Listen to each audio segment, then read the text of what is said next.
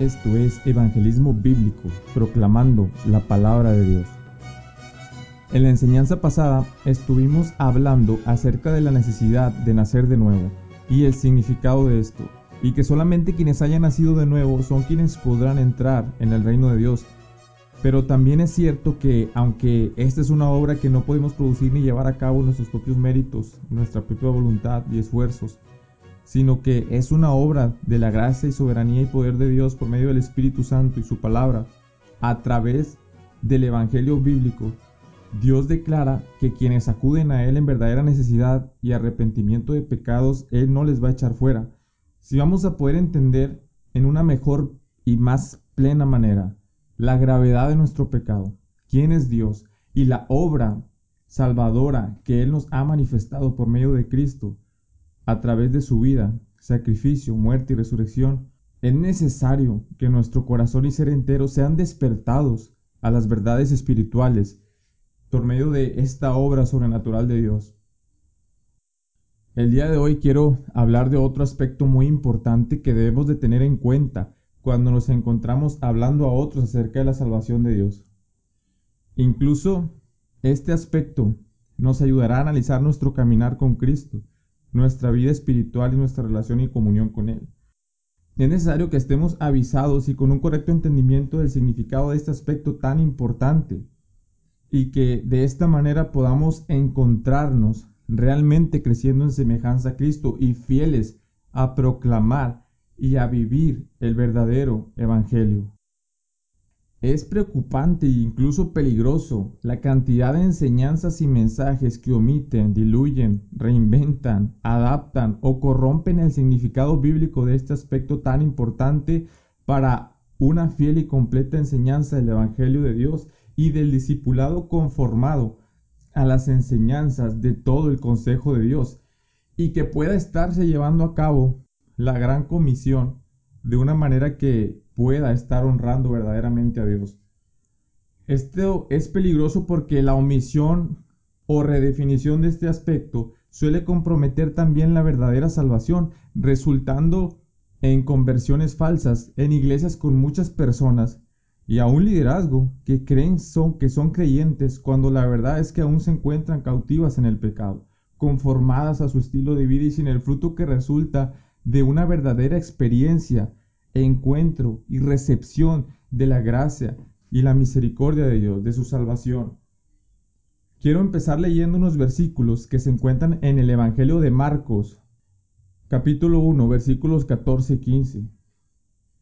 Después de que Juan fue encarcelado, Jesús fue a Galilea predicando el Evangelio de Dios y diciendo, el tiempo se ha cumplido y el reino de Dios se ha acercado, arrepiéntanse y crean en el Evangelio el Rey de Reyes, el Señor de Señores, nuestro Señor Jesucristo, el más sabio Maestro que ha pisado la tierra, el Mesías, nuestro Salvador, al iniciar su ministerio empezó diciendo, arrepiéntanse y crean en el Evangelio.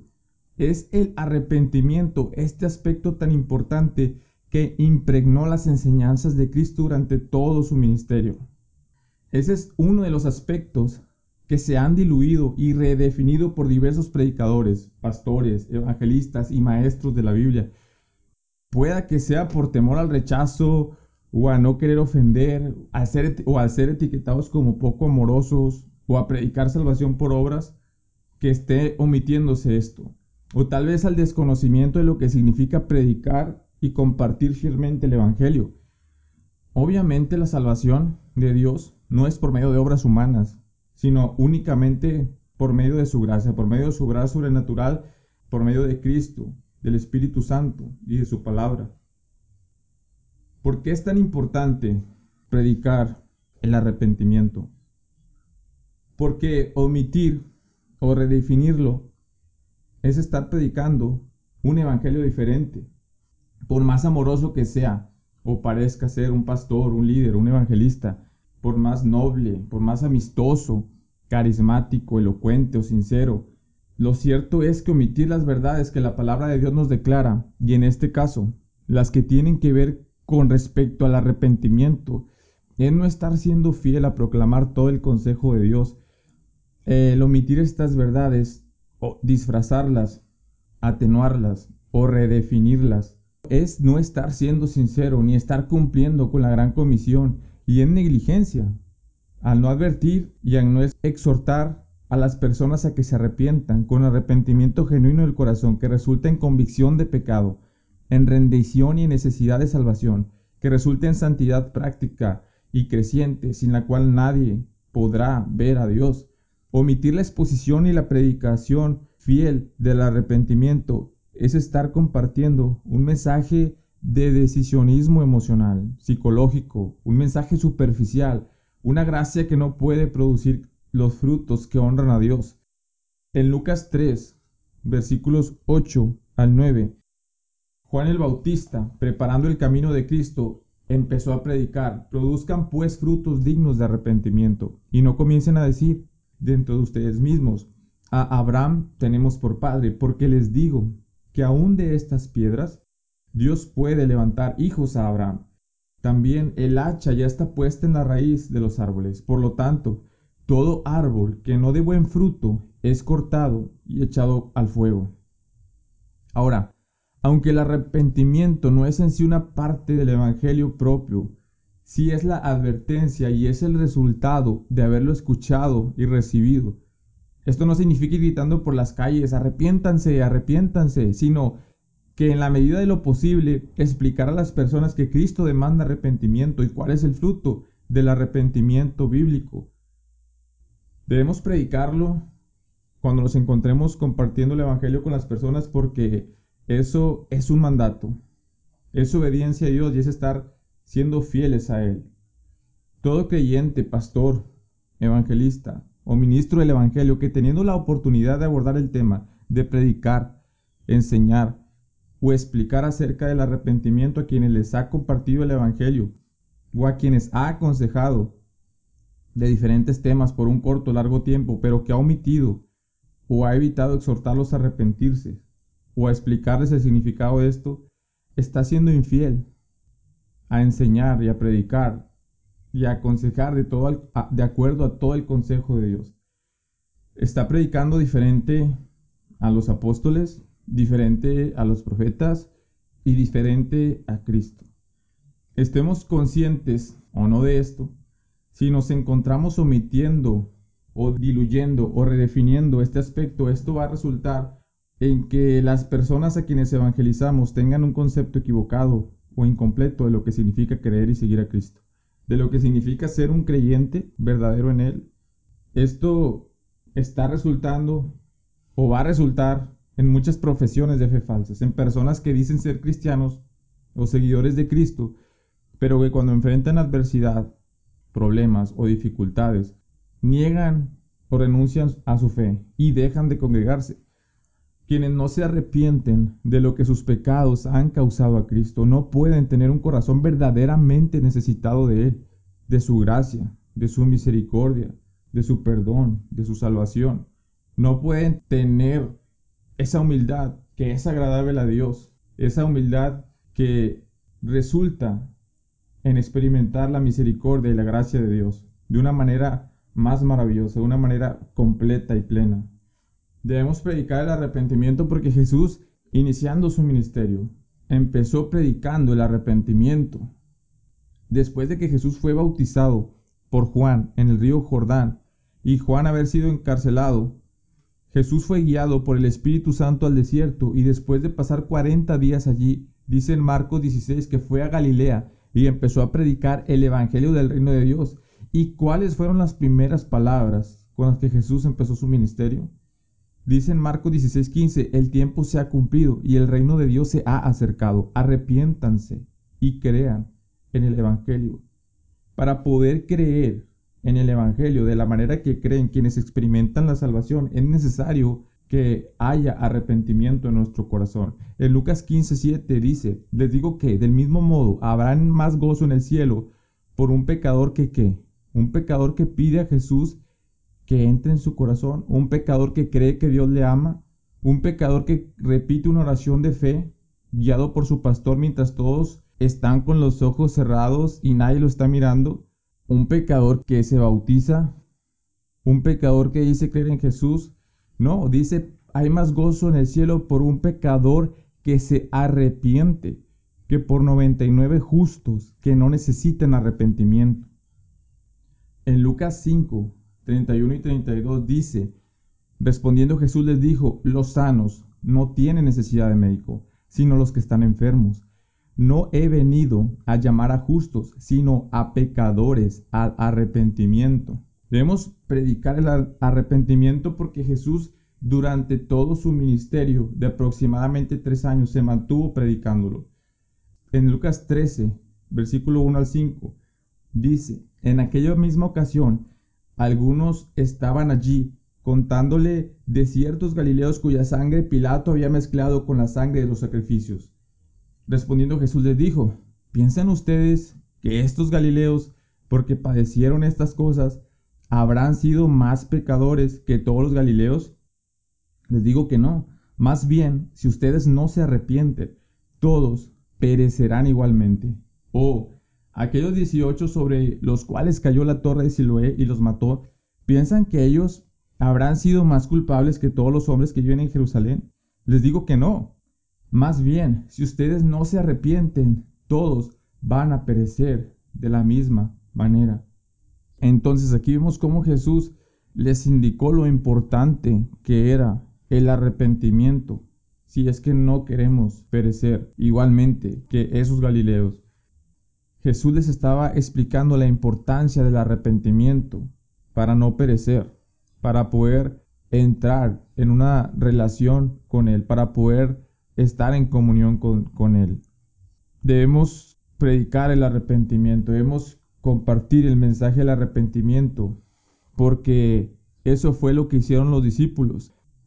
En Marcos 6, versículos 7 al 12, dice lo siguiente, entonces llamó a los doce, hablando acerca de Jesús, y comenzó a enviarlos de dos en dos, y les daba autoridad sobre los espíritus inmundos, les mandó que no llevaran nada para el camino, ni bolsa, ni dinero en el cinto, sino solamente un bastón, pero que calzaran sandalias y que no vistieran dos túnicas, y les decía, donde quiera que entren en una casa, posen en ella, hasta que salgan de aquel lugar. Cualquier lugar que no los reciba ni los oiga, saliendo de allí sacuden el polvo que está debajo de sus pies para testimonio contra ellos.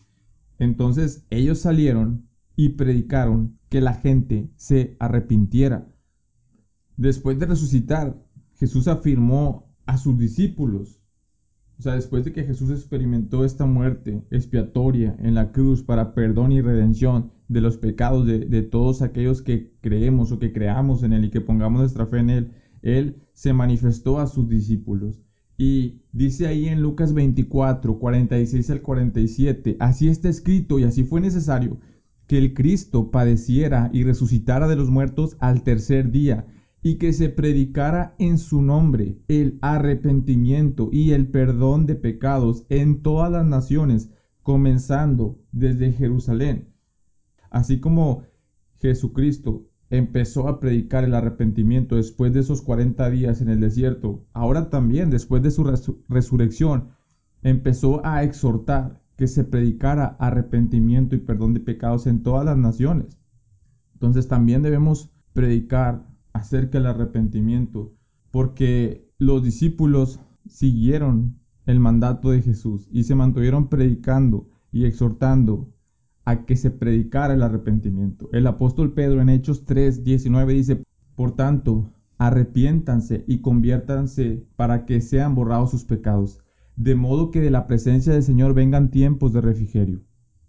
En Hechos 5, 29 al 31 dice, pero respondiendo Pedro y los apóstoles dijeron, es necesario obedecer a Dios antes que a los hombres. El Dios de nuestros padres levantó a Jesús, a quienes ustedes mataron, colgándole en un madero. A éste lo ha enaltecido Dios con su diestra como príncipe y salvador, para dar arrepentimiento y perdón de pecados. Cuando los discípulos y Pedro fueron llevados ante el sumo sacerdote, ante el concilio, ellos estaban hablando acerca de estos hechos, que Dios había levantado a Jesús y que ellos habían matado a él y habían colgado a Jesús crucificándole en un madero. Y él les estaba exhortando a que se arrepintieran de esto, a que se arrepintieran de estos pecados. El apóstol Pablo en Hechos 17:30 dice, por eso, aunque antes Dios pasó por alto los tiempos de la ignorancia, en este tiempo manda a todos los hombres en todos los lugares que se arrepientan. Ahora, ahí en el libro de Hechos también, cuando la iglesia estaba a punto de ser fundada, después de la resurrección de Cristo en el día de Pentecostés, en Hechos 2.38, también dice, arrepiéntanse y se ha bautizado cada uno de ustedes en el nombre de Jesucristo para perdón de sus pecados y recibirán el don del Espíritu Santo. O sea, todas las personas que han de ser perdonados necesitan, necesitamos arrepentirnos. No solamente creer que Dios nos ama, no solamente creer que Dios tiene, como algunos predican y hablan mucho, Dios te ama, Dios tiene buenos planes para tu vida, pero ese no es el mensaje que Jesucristo nos mandó o que nos encomendó para exhortar a otras personas a iniciar una relación con Él, a ir a Él, a rendirse a su señorío, sino que el mensaje que Él nos encomendó a predicar dentro de otros, otras cosas muy importantes que son necesarias que nosotros hablemos a los creyentes, que nosotros compartamos a otras personas acerca de la Biblia, también este aspecto sumamente importante es el arrepentimiento. En Hechos 20, 20 al 21, el apóstol Pablo, hablando de lo que él les había enseñado a las iglesias por todos los lugares que él anduvo, dice lo siguiente, y saben que no he rehuido el anunciarles nada que les fuera útil, y el enseñarles públicamente y de casa en casa, testificando a los judíos y a los griegos acerca del arrepentimiento para con Dios y de la fe en nuestro Señor Jesús. Pablo sabía y estando tan cerca de Jesús, que era muy importante predicar acerca de todo el consejo de Dios, del Evangelio, de la palabra de la resurrección, de la justificación, de la fe en Jesús y de otros aspectos sumamente importantes para la vida del creyente, para la perseverancia del creyente en la fe verdadera, en Cristo. Y eso incluía la predicación del arrepentimiento. Entonces, puede estar significando el que estemos condenando a las personas al castigo eterno. ¿Por qué? Porque si las personas no saben que necesitan arrepentirse delante de Dios, si no sabemos esto, entonces, ¿cómo podemos ir a Cristo? ¿Cómo podemos ser confrontados con nuestra maldad, con nuestro pecado, para que podamos acudir a Dios en verdadera necesidad y ser salvados? Aún después de ascender al cielo, Jesucristo se mantuvo exhortando al arrepentimiento. Podemos oír el mensaje hacia las iglesias. Por ejemplo, en Apocalipsis 2, 4 al 5, en la iglesia de Éfeso dice, Sin embargo, tengo contra ti que has dejado tu primer amor. Recuerda, por tanto, de dónde has caído y arrepiéntete y haz las primeras obras. De lo contrario, yo vendré pronto a ti y quitaré tu candelero de su lugar si no te arrepientes. En Apocalipsis 3:19 eh, a las siete iglesias dice también, yo reprendo y disciplino a todos los que amo. Sé pues celoso y arrepiéntete. En Apocalipsis 3:3 también dice, acuérdate pues de lo que has recibido y oído, guárdalo y arrepiéntete. Algunos comentaristas bíblicos y pastores contemporáneos basados en el significado del griego dicen o traducen que arrepentimiento solo significa un cambio de mente y dirección. Metanoia es la palabra en griego, metanoeo. Pero algunos eruditos y teólogos afirman que la unión de dos palabras en griego no necesariamente siempre significan algo. Ejemplifica qué significa. Por ejemplo, si uno busca en el diccionario el significado de la palabra muerte, probablemente dirá algo como dejar de existir o fin de la vida. Pero si leemos la Biblia, sabemos que la palabra muerte no significa dejar de existir. Entonces, ciertas palabras que podemos leer en la Biblia no significan lo que un diccionario secular dice que significan, sino que hay más profundidad. El arrepentimiento incluye tristeza, dolor por el pecado, incluye estar contristado por el Espíritu Santo, incluye el deseo de abandonar y dejar todo pecado para seguir a Cristo, para hacer su voluntad. No simplemente es un cambio intelectual, sabemos que dice la palabra, las cosas de Dios para muchas personas parecen locura. ¿Por qué? Porque no tienen el Espíritu de Dios y no las pueden discernir porque estas cosas se tienen que discernir espiritualmente. O sea, no es simplemente un conocimiento intelectual de lo que significa cambiar de mente y cambiar de dirección. Ahora, ¿qué tanto pueda cambiar la, mente y la dirección alguien que no tiene el Espíritu Santo, que no ha sido regenerado y transformado en su corazón, que no han sido cambiados sus deseos, que no puede ver aún a Cristo de la manera que miran a Cristo, quienes realmente sí han sido perdonados y han recibido su salvación. No simplemente entonces significa un cambio de ideas o pensamientos acerca de Cristo. No es como algo como que antes creía que Cristo era solo un buen hombre, que era solo un buen maestro o que era un hombre sabio, pero ahora creo que Él es Dios. Eso no es el arrepentimiento. El arrepentimiento que viene de Dios no es el que solamente siente vergüenza de haber sido descubierto en pecado o de haber causado dolor por el pecado. Es el que aún en donde nadie le ve llora por el pecado y lo que su pecado ha causado a Cristo. Eso es el arrepentimiento. Es uno que tiene deseos verdaderos de renunciar al pecado y de rendirse a Cristo. Es uno que está unido a la fe verdadera en Cristo. En Hechos 17:30, el apóstol Pablo dice, Dios manda ahora a todos los hombres en todo lugar que se arrepientan. Entonces el arrepentimiento que viene de Dios produce fruto agradable a Dios.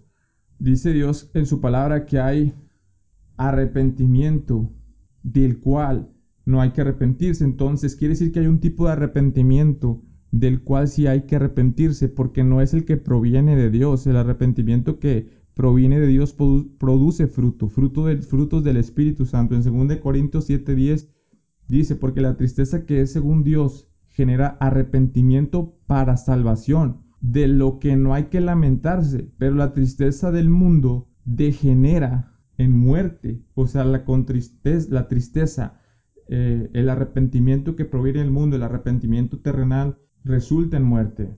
El arrepentimiento de quienes han sido perdonados y salvados por Dios produce obras de justicia, no obras huecas, no obras fingidas, no obras sacrificiales para, para aclamar la conciencia o ganar la salvación.